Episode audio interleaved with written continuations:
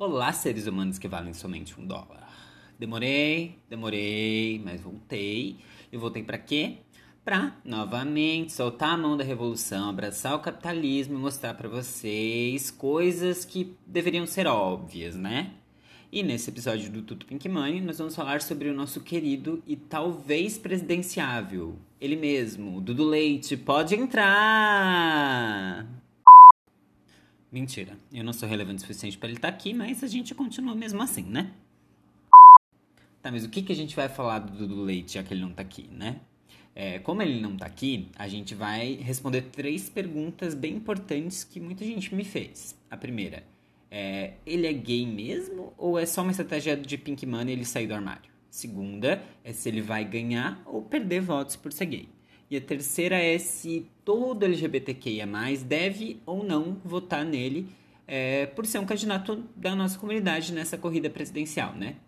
Então, sem mais delongas, vamos lá, né, decupar isso aí e entender qual é esse rolê. A primeira pergunta que se faz é Será que ele é gay mesmo ou é tudo uma estratégia de Pink Money ele tá saindo do armário agora?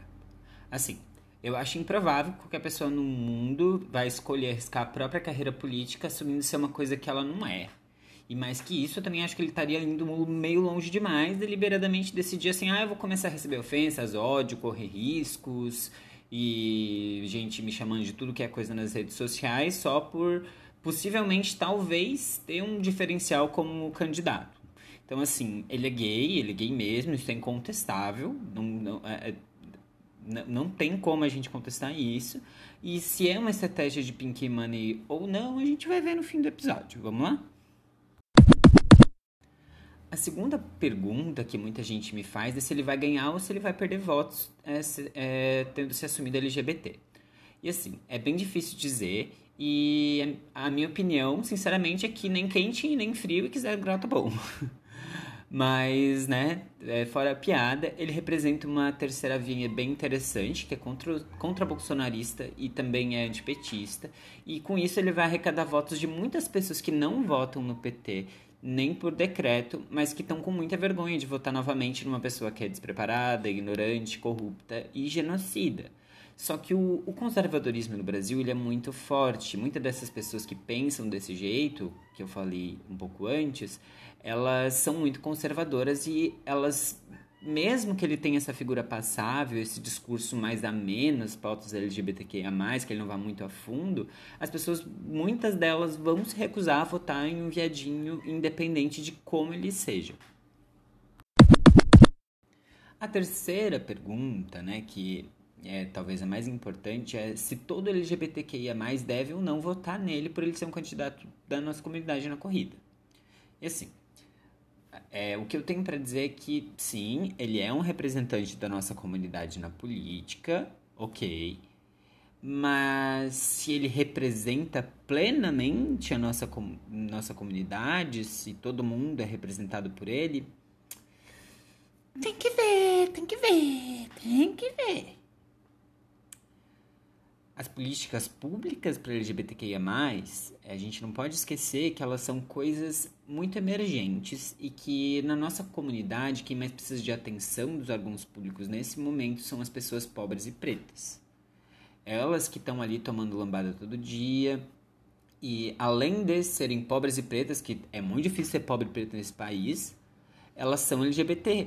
Então fica muito mais difícil para elas. Então os órgãos públicos precisam olhar para elas com muita atenção e criar políticas que incluam essas pessoas com mais facilidade na sociedade, né? Pessoas trans, pessoas é, gays e, e tudo mais, né?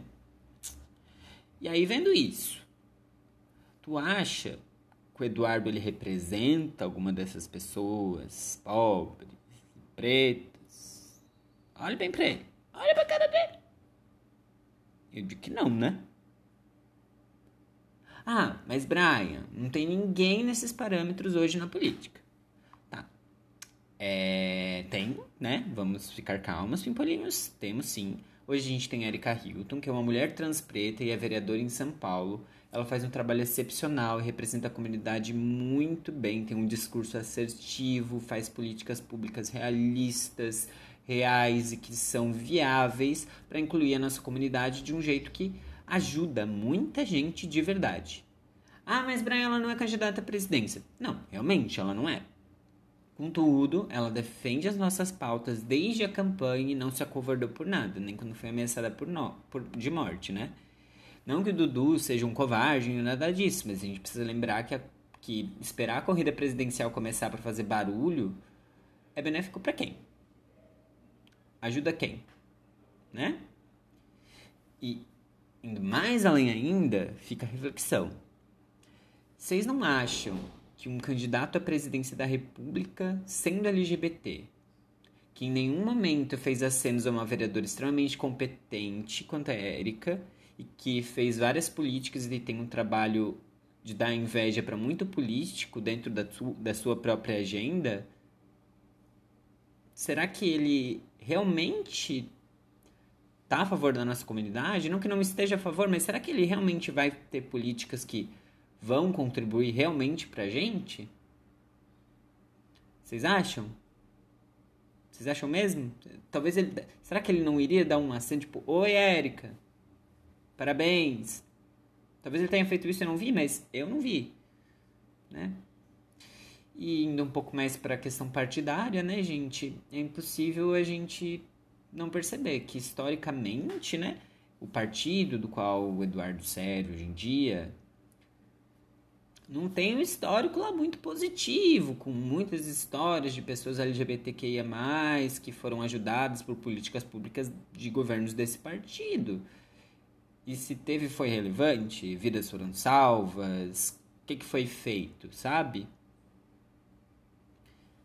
Sim, em resumo, o Eduardo é LGBTQIA, mas a pauta dele não é apostar nele como nosso primeiro representante dentro da cadeira de presidente da República dá um tiro no escuro, sabe?